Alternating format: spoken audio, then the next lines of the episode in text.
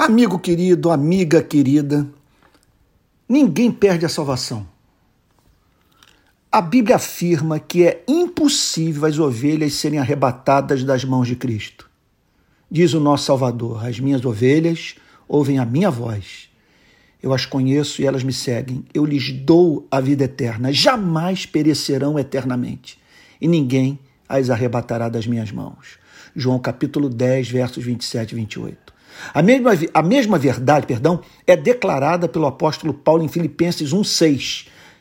Aquele que começou a boa obra em nós haverá de completá-la até o dia de Cristo Jesus.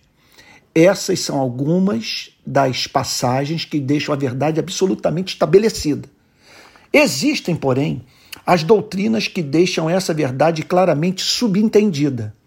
A primeira delas é a referente à predestinação ela ensina inequivocamente que a nossa salvação deve-se a um decreto eterno e irrevogável.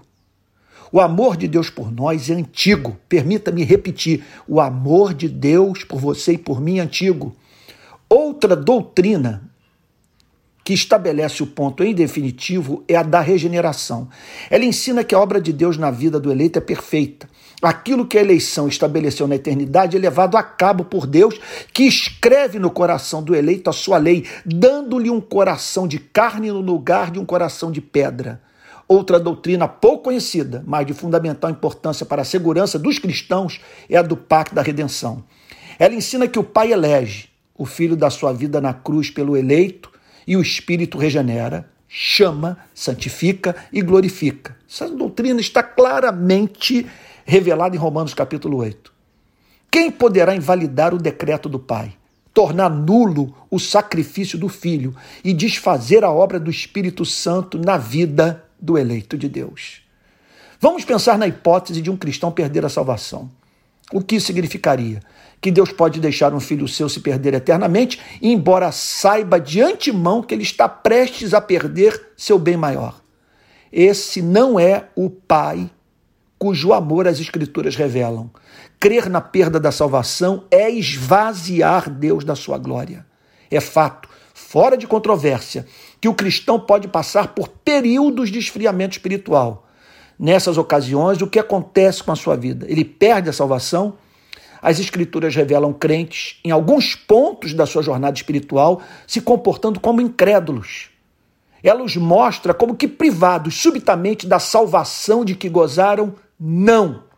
Esse não foi o caso de Davi após a sua experiência de adultério, nem do apóstolo Pedro após haver negado a Cristo três vezes. O que eles perderam não foi a salvação, mas sim a alegria da salvação. Por isso, voltaram. Como sempre acontece com todo verdadeiro convertido após uma fase de envolvimento com pecado qualquer. A perda da alegria o faz ver o pecado como estupidez Deus também tem seus métodos de trazer filhos rebeldes para casa. O amor de Deus é fogo consumidor.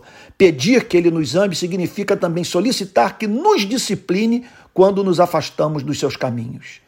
Isso não significa que pastor, presbítero, diácono e evangelista não possam se afastar para sempre do evangelho. Mas quem disse que todos os pastores, presbíteros, diáconos e evangelistas são convertidos de fato? Um falso cristão pode ir longe no seu cristianismo de coração não transformado. Seria essa doutrina um estímulo para o cristianismo sem vigilância? Estimularia o crente à prática do pecado? O regenerado, presta atenção no que eu vou lhe dizer, o regenerado não se sente no direito de ser muito mal porque Deus é muito bom.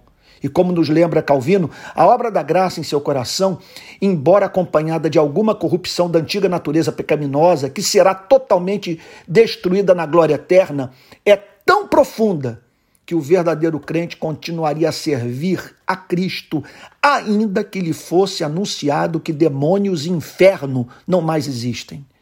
Quando Deus elege, sua graça garante não apenas o arrependimento para a vida, mas uma vida de constante arrependimento porquanto essa mesma graça faz o crente se ver na presença de um ser totalmente amável a quem se recusa entristecer.